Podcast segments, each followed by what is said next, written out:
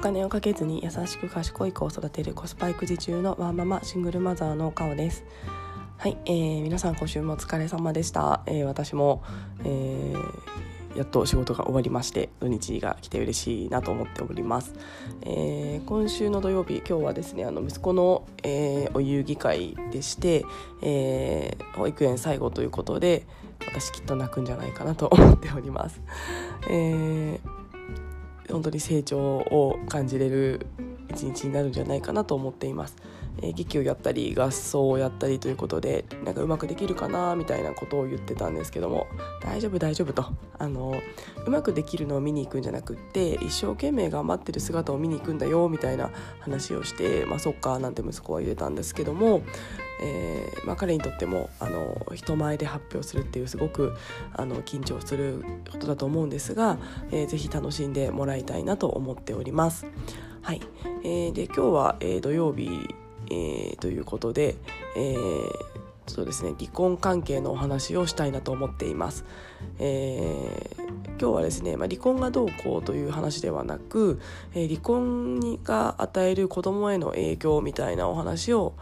したいなと思っています、えー、ただですねその影響といってもあの我が家どんな影響が出てるか正直分かっておりませんで、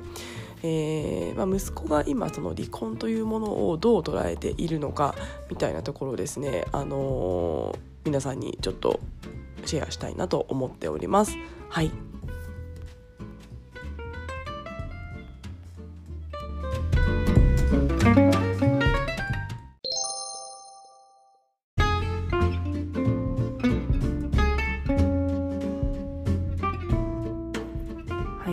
我が家ではですね離婚について息子にしっかり説明をして、えっと、理解をしてもらっているというようなコミュニケーションは、え正直取れておりません、えというのも私自身が、ま、どうしようかっていうのをまだ悩み続けているからになります。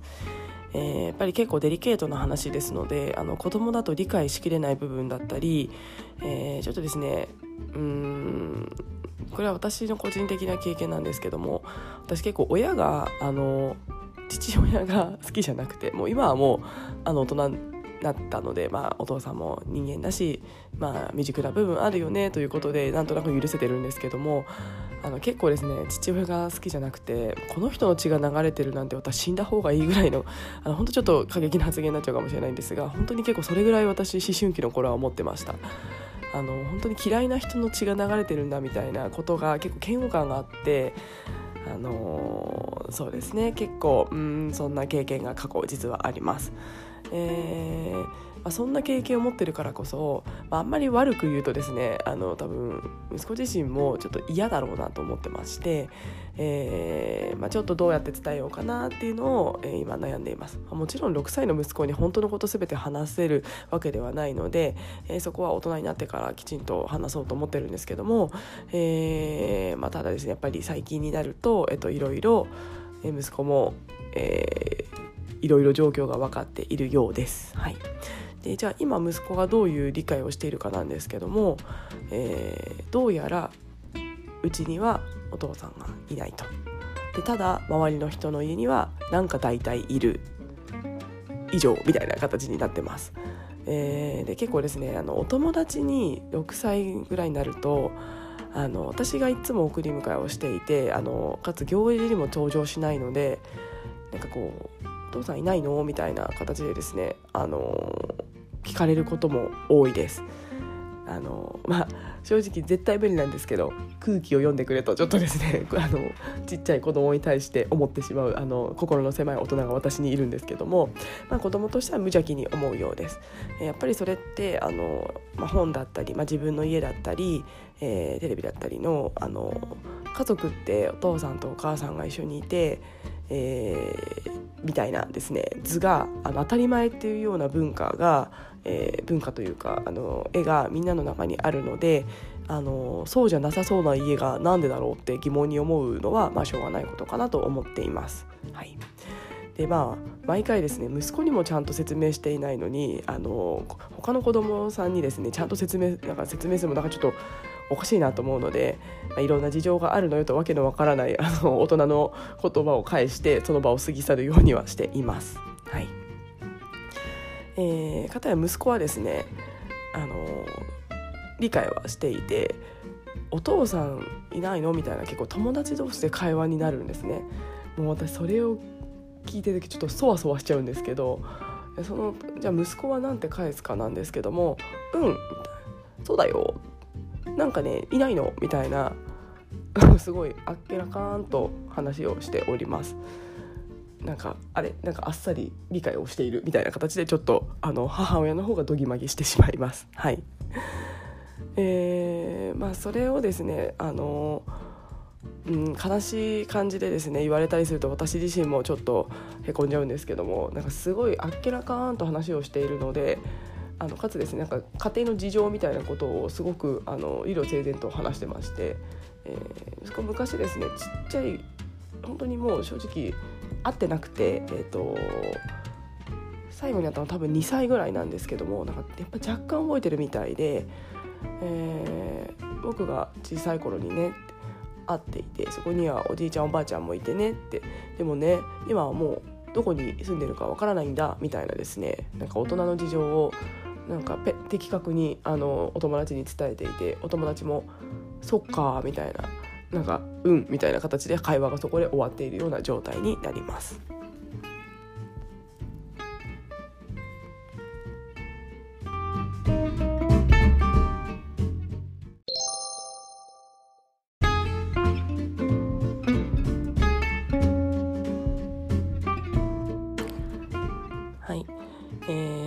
昨日ですね息子が何気なくですね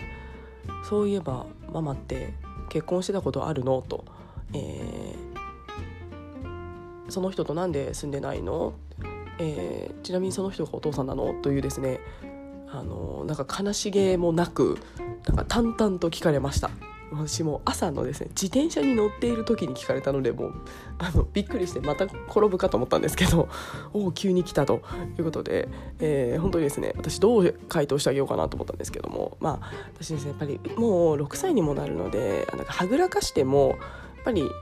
はぐらかしてるなって分かっちゃうと思うのでやっぱりこう嘘はつきたくないなと思いました、えー、だからといって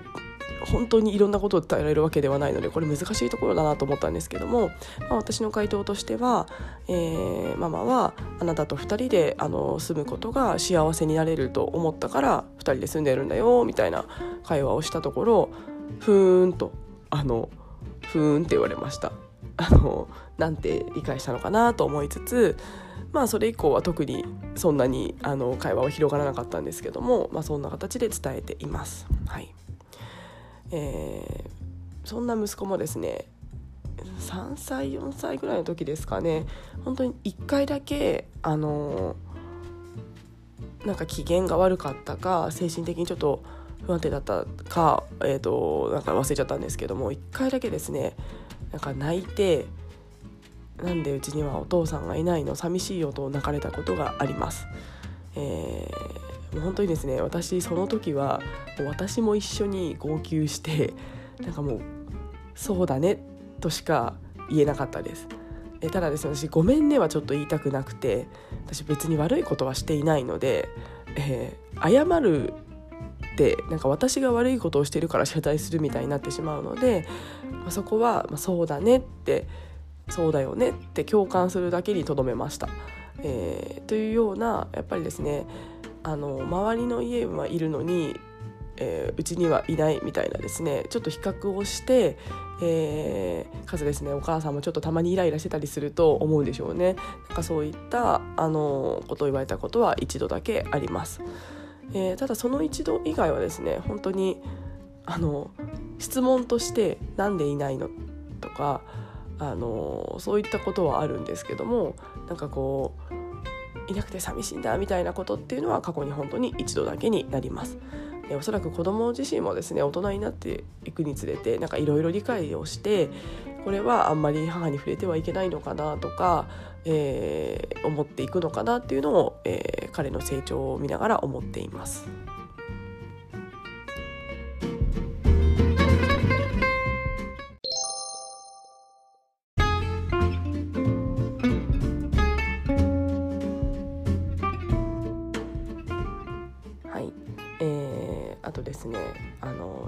マザーの心理みたいなところなんですけども私絶対に言われたくない言葉があってあの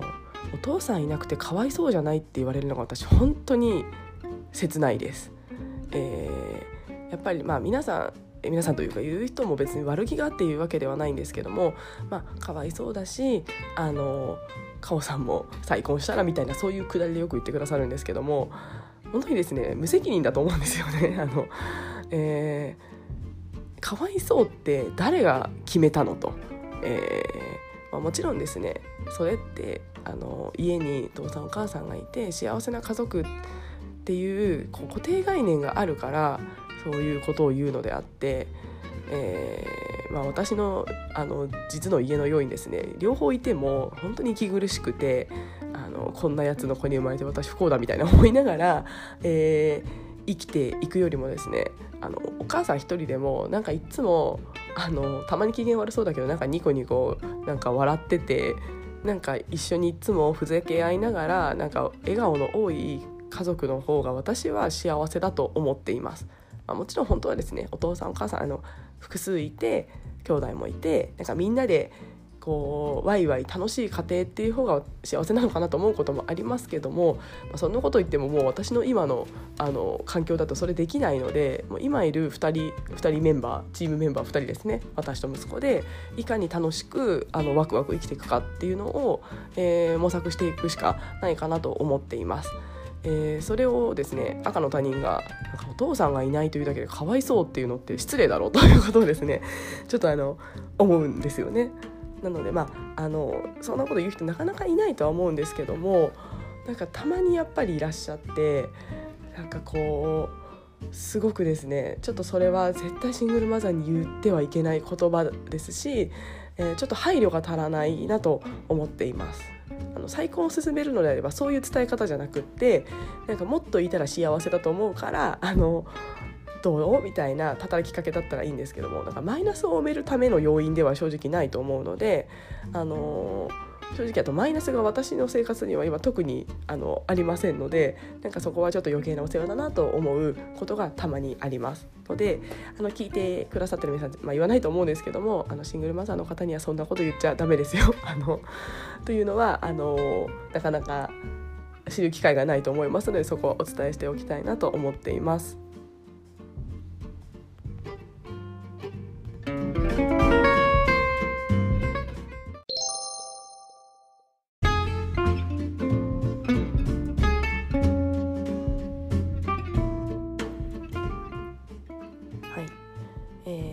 私はですねまあやっぱり我が家は2人しかいないというのもあって、えー、私の機嫌が、えー、家の、えー、雰囲気を全て作るなと思っています。えー、そのため、えー、できる限りイライラしないような、えー、意識づけだったりとか行動だったりとか、まあ、あといかにあの子供を楽しく笑わせるかみたいなことを考えながら、えー、過ごしております。えーまあ、もちろんですねあの人数カウントでいくとあのちょっと我が家は不利になっちゃうと思うんですけども、まあ、本当笑顔の総数であの、まあ、勝負というかあの子供に対していい働きかけをしたいなと思っています。えー、以前ですねあの息子がまたこれを友達に聞かれてたんですけども「お父さんいなくて寂しくないの?」というですねあの本当あのおね、大人だったらイラッとするんですけど子供なんでもイラッともできず「お願いそんな質問息子に投げかけないで」とあのそわそわしてたんですけどもなんか息子がそこでですねまたあっけらかんと「別に」みたいなあのなんかあっさりと回答していてなんかすごい救われました。えーまあ、もちろん息子自身もですねなんか私に気を使ってかもしれないですし強がりかもしれないんですけどもなんかそこでこうあっけらかんとあの言っているところを見てなんかすごくあの良かったなと思っていますし、えー、やっぱりこれはあの本当に私の、えーと、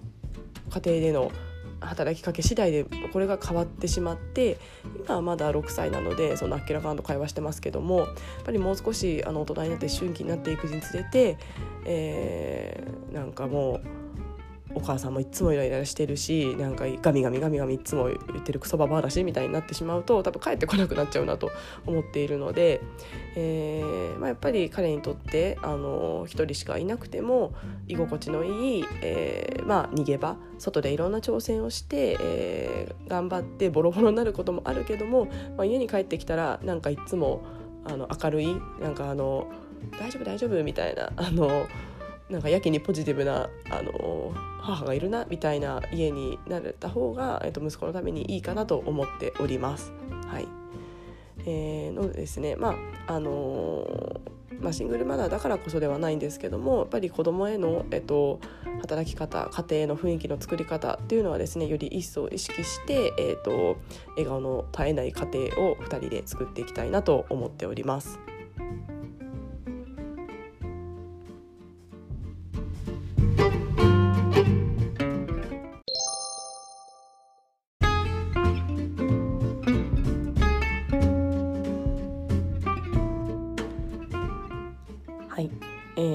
ねなかなかあの知ることのできないであろうシングルマザーの家庭の子供がどう離婚をどう理解しているかみたいなお話を、え、させていただきました。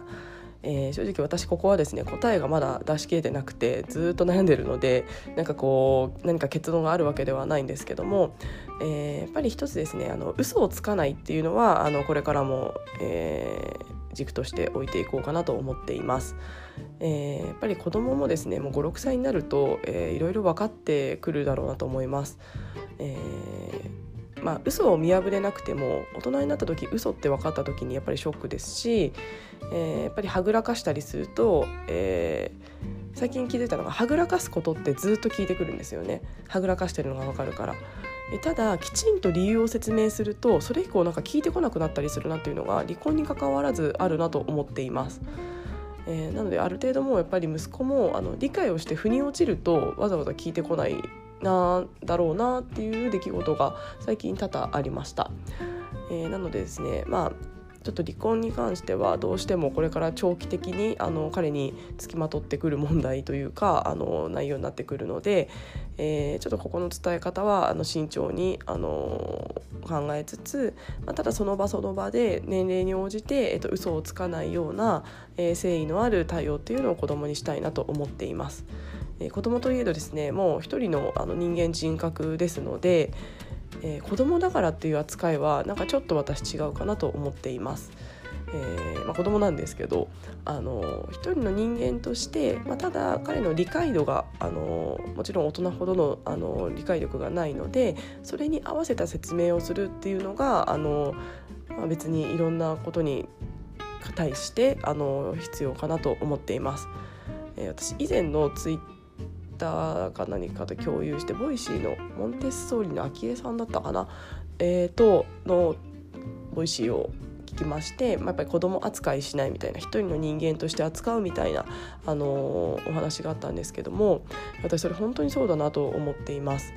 えー、もう本当にですねあの私よりももう優秀絶対優秀ですし、えー、これからもう伸びる伸びしろしかないもう羨ましい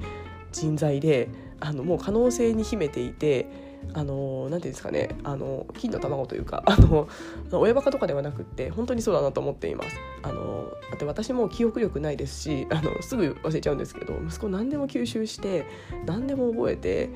えー、本当にですねあのどのお子さんもあの子供って本当に可能性を満ちたあの素晴らしい存在だなと思っています。えー、なのであのその自分より劣ってる人として扱えないんですよね。もうこれからきっと私より何ですかね。